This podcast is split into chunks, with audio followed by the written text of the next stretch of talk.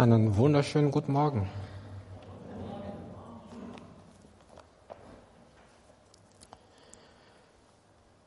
Danke, Nudel, für den, für den Text. Jesus lehrt uns hier in diesem Text, wie wir untereinander in der Gemeinde umgehen sollen.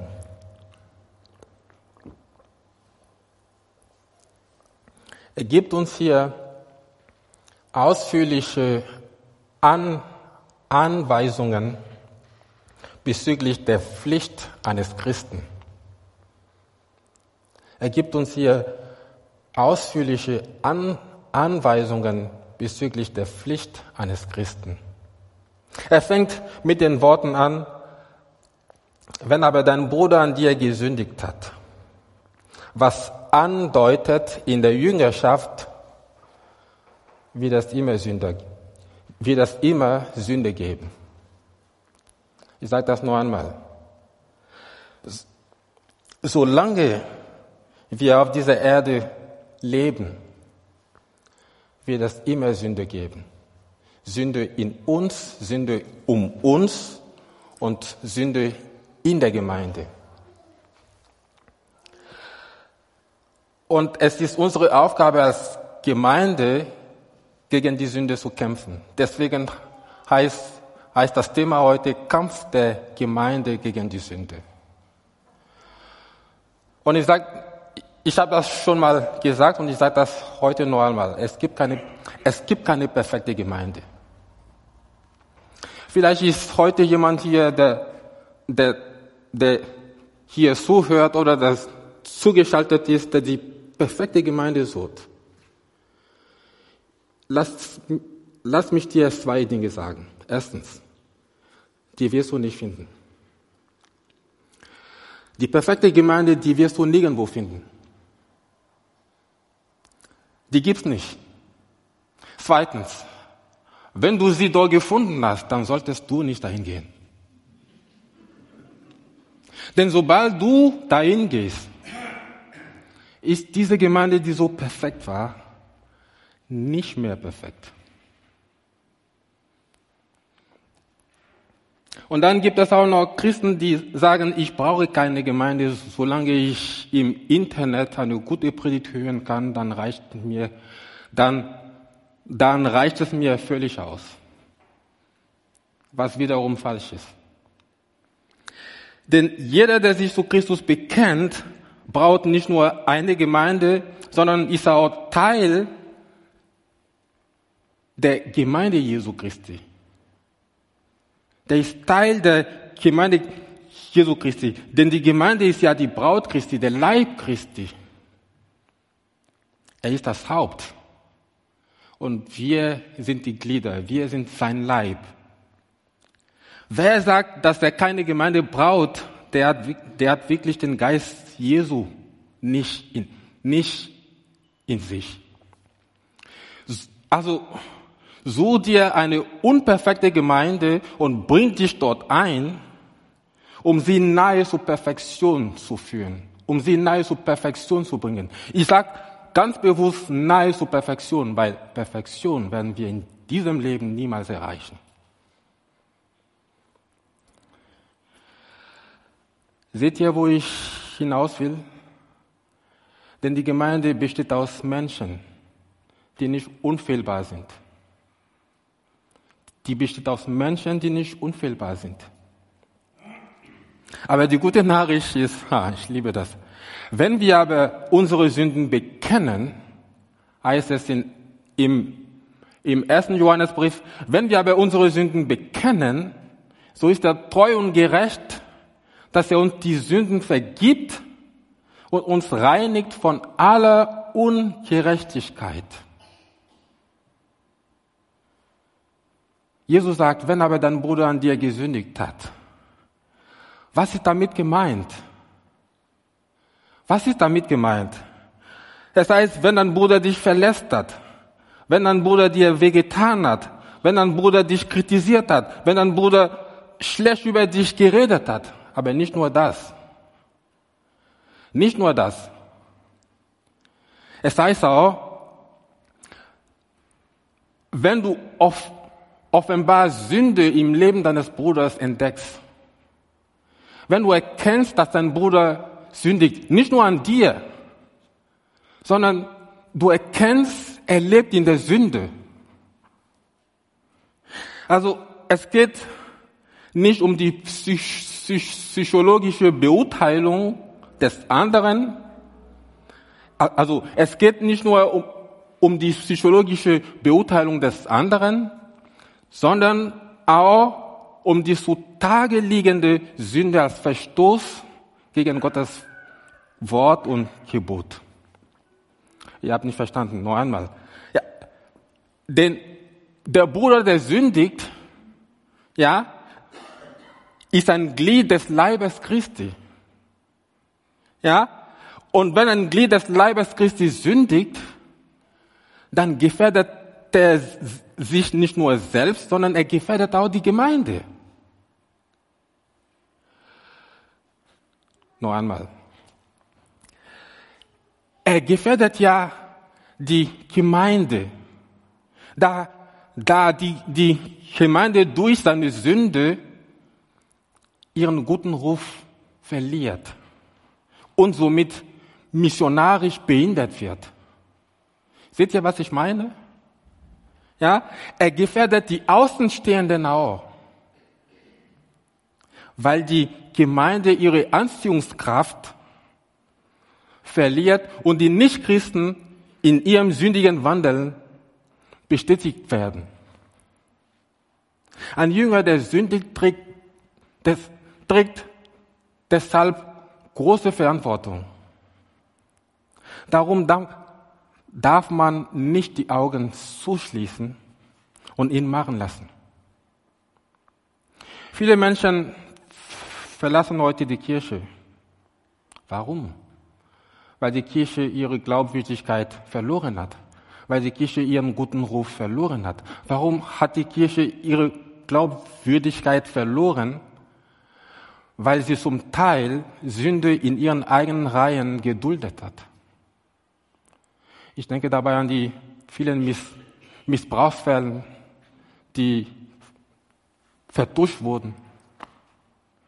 Der Auftrag Jesu an uns lautet hier in diesem Text ganz klar, gegen die Sünde zu kämpfen. Nicht gegen den Bruder, der gesündigt hat, nicht gegen die Schwester, die gesündigt hat, sondern gegen die Sünde. Und dieser Kampf beginnt zuerst bei, bei mir selbst. Dieser Kampf beginnt bei mir selbst. Verliere ich aber diesen Kampf, dann ist es, dann wird es so Sache meiner Brüder und Schwestern und der Gemeinde. Falsch ist es, die Augen zu schließen und mich in meine Sünde zu lassen. Ja, die meisten würden sagen, ähm, es geht mir nichts an. Ja, doch, es geht dir doch etwas an. Denn wenn ein Bruder aus der Gemeinde sündigt, dann sündigt er am Leib Christi. Und wer am Leib Christi sündigt, der sündigt an dir.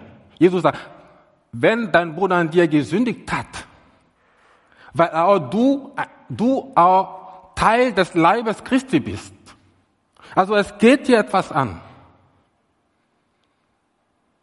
Ihr versteht nicht. Ihr sagt das noch einmal. Wenn der Bruder oder die Schwester dir etwas bedeutet, kannst du nicht zusehen, wie sie sündigt und sagen, es geht mir nichts an. Aber das Einschreiten ist in ganz bestimmter Weise geordnet. Die Sünde des Bruders wird nicht zur Stunde deines Triumphs, sondern zur Stunde deines Dienstes. Ich sage das noch einmal. Die Sünde des Bruders oder des, der Schwester wird nicht zur Stunde deines Triumphs. Es heißt, du triumphierst nicht, weil du merkst, dass einer sündigt, sondern das ist die Stunde deines Dienstes. Es ist der, es ist der Moment, in dem du einschreitest, um ihm zu dienen. Versteht ihr das? Oder ist es so, macht es Sinn? Ja? Wirklich? Wenn ein Bruder an dir gesündigt hat, sagt Jesus, so geh hin und weise ihn zurecht unter vier Augen. Wer ist nun mein Bruder? Wer ist nun meine Schwester? Wer genauso wie ich Gott als seinen Vater anerkennt, ist mein Bruder oder meine Schwester.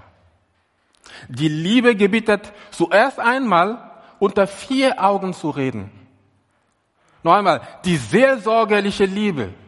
Ja, wenn ich ein Seelsorgegespräch führe mit Nudel, das, was sie mir sagt, bleibt zwischen uns.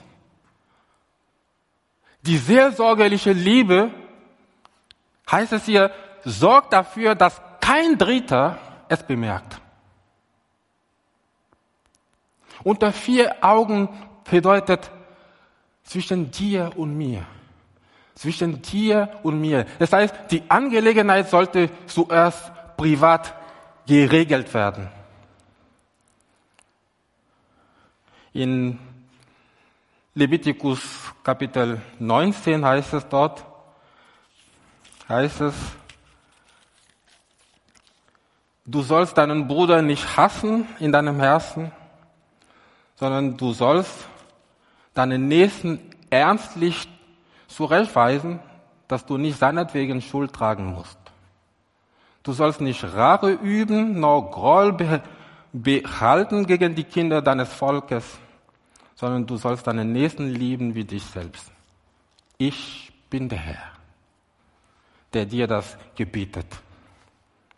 Jesus sagt also nicht, nicht, geh sofort zum Pastor oder zu den Ältesten oder zu, den, zu der Gemeindeleitung oder zu einem anderen Gemeindeglied, sondern, sondern, sondern geh hin und weise ihn zurecht unter vier Augen.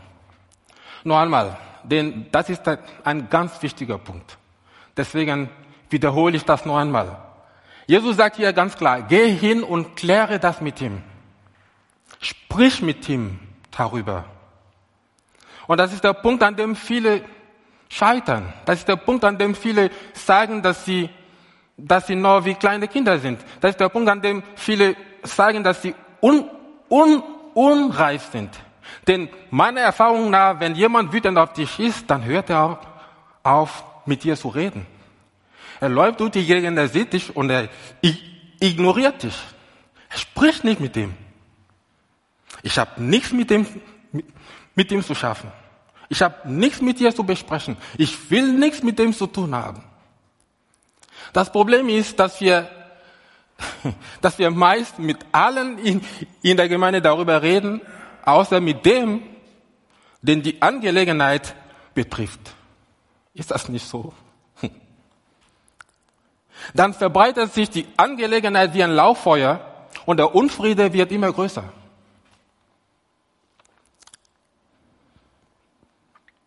Andere bleiben lieber zu Hause. Willst du heute nicht in den Gottesdienst gehen? Hm, nee, ich will dem oder den nicht begegnen. Das ist definitiv nicht die Lösung.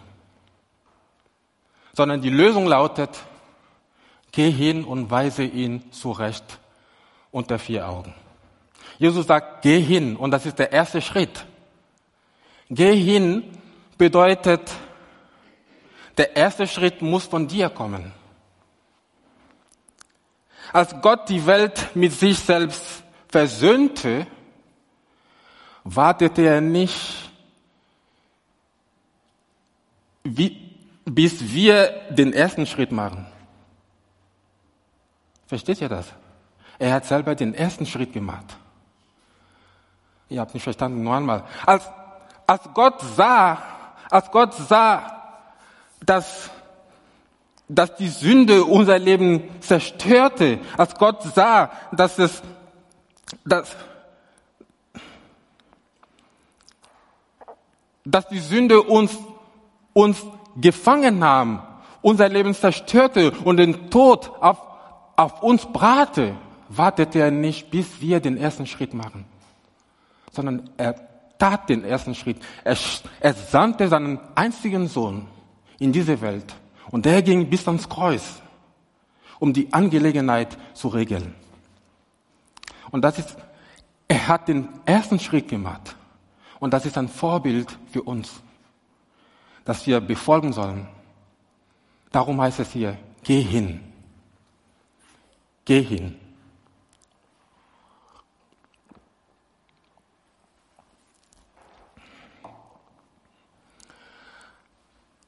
Warum sagt Jesus hinzugehen?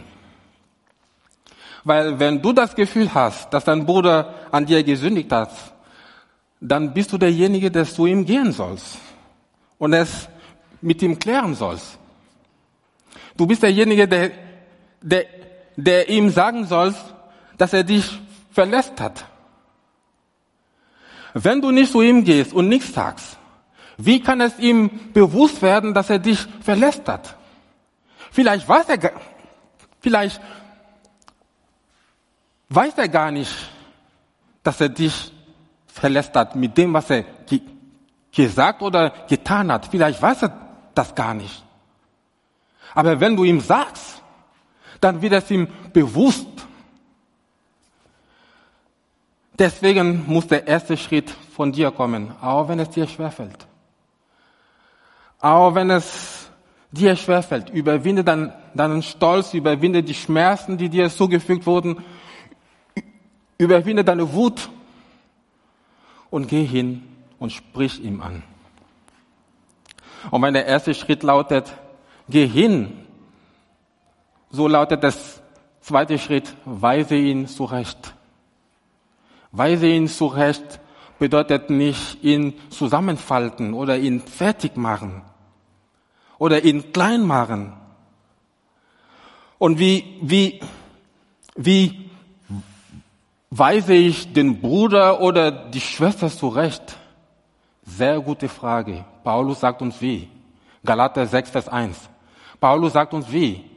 Und wenn, Brüder, wenn wenn auch ein Mensch von einer Übertretung überheilt würde, so helft ihr einem solchen im Geiste Sanftmut wieder zurecht und gib dabei Art auf dich selbst, dass du nicht auch versucht wirst. Im Geist der Sanftmut heißt es hier. Es heißt hier nicht anklagen oder verurteilen oder, oder, sondern im Geist der Sanftmut im Geist der Sanftmut zurechthelfen. Zurechthelfen heißt auf den richtigen Weg, auf den richtigen Weg wiederhelfen. Wie hat unser Herr Jesus die Menschen auf den richtigen Weg wieder geholfen? Die Frau, die beim Ehebruch erwischt worden war, als sie vor Jesus stand, als sie vor Jesus stand, sagte Jesus zu ihr, Frau, wo sind jene deine Ankläger? Hat dich keiner, hat dich niemand verurteilt? Nein, mein Herr, sagte sie. Und Jesus sagte, so verurteile ich dich auch nicht. Geh hin und sündige nicht mehr. Geh hin und sündige nicht mehr. Jesus hat ihre Sünde nicht gut geheißen. Ganz bestimmt nicht. Aber er sagte hier ganz klar, was sie zu tun hat. Und ich kann mir sehr gut vorstellen, dass diese Frau nach, nach ihrer Begegnung mit Jesus das Heil für ihre Seele gefunden hat. Denn die Bibel sagt uns, Sprüche 16, 24, Freund, Freund, freundliche Worte sind wie Honigseim, süß wie die Seele, süß wie die Seele und heilsam für das Gebein. Und dann weiter, die Worte der Gottlosen stiften Blutvergießen an. Aber der Mund der Aufrichtigen rettet sie. Ja, die Worte der Gottlosen stiften Blutvergießen an. Sie wollten, dass diese Frau gesteinigt wird. Sie wollten ihr Blut vergießen. Aber der Mund des aufrichtigen Jesus hat sie aus ihrer Hand gerettet. Seht ihr? Und dann heißt es weiter, Öl und Räucherwerk erfreuen das Herz, so auch die süße Rede eines Freundes aus dem Rat seiner Seele. Wenn dein Bruder an dir gesündigt hat, geh zu ihm und sprich ihm freundlich an. Vielleicht ist das nur ein Missverständnis. So weise ihn im Geist der Sanftmut zurecht.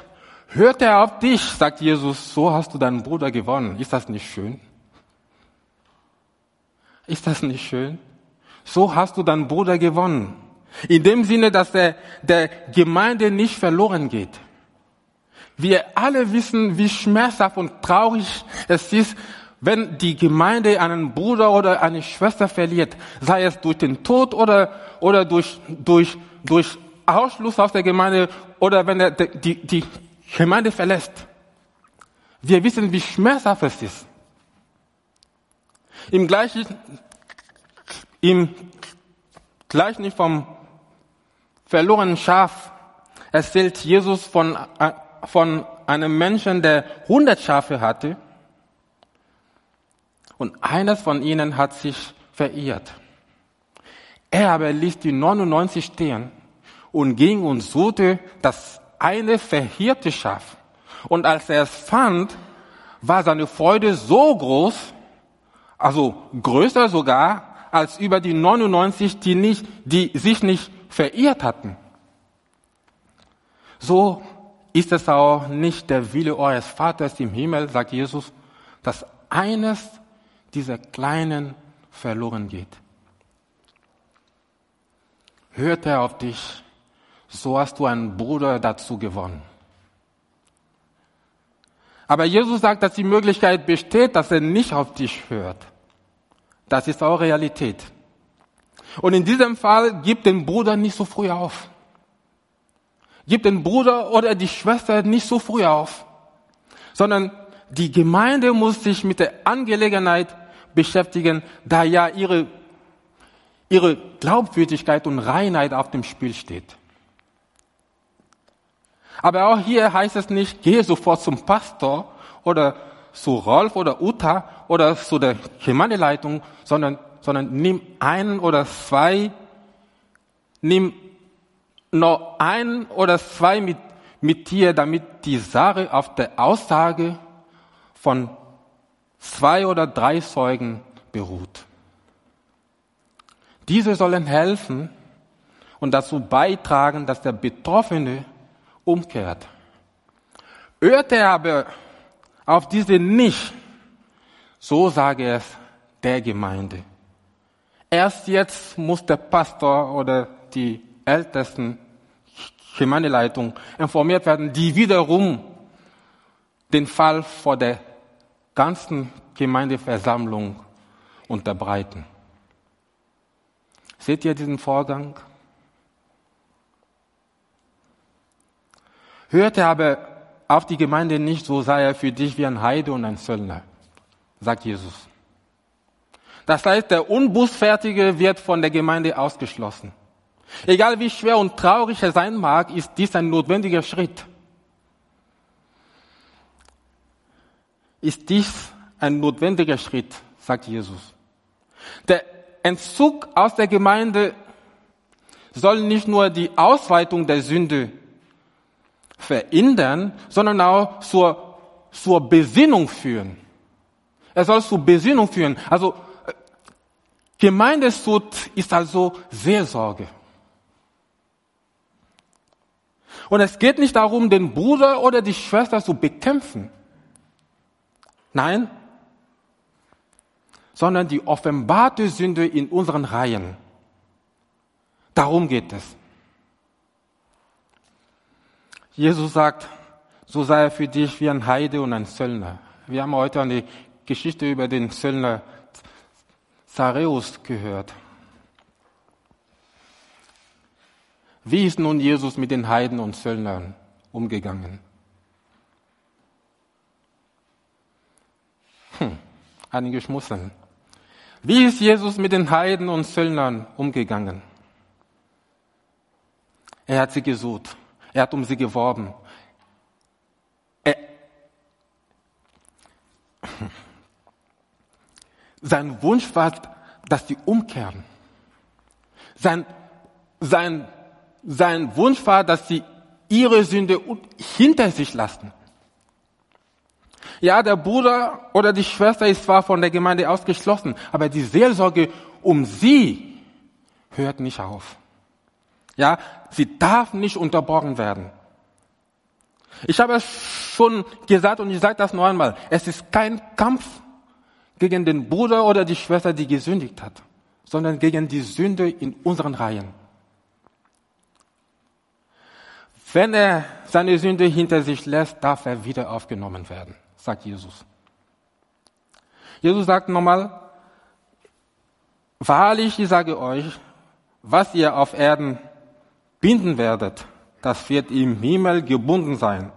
Und was ihr auf Erden lösen werdet, das wird im Himmel gelöst sein. Weiter sage ich euch, wenn zwei von euch auf Erden übereinkommen über irgendeine Sache, für die sie bitten wollen, so soll sie ihnen zuteil werden von meinem Vater im Himmel. Denn wo zwei oder drei in meinem Namen versammelt sind, da bin ich in ihrer Mitte. Jesus verleiht uns als Gemeinde die Vollmacht, den, den Bußfertigen im Namen Gottes Vergebung zuzusprechen und Wiederaufnahme in der Gemeinde. Dem Unbußfertigen aber wird beides verweigert.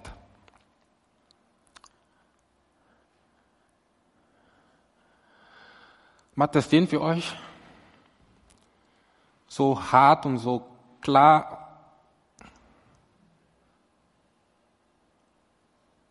Es geht nicht um den Bruder oder die Schwester, die gesündigt hat. Es geht nicht darum, gegen sie zu kämpfen. Es geht darum, gegen die Sünde zu kämpfen. Weil unsere Glaubwürdigkeit, unser Ruf als Gemeinde steht auf dem Spiel. Darum geht es Jesus. Amen.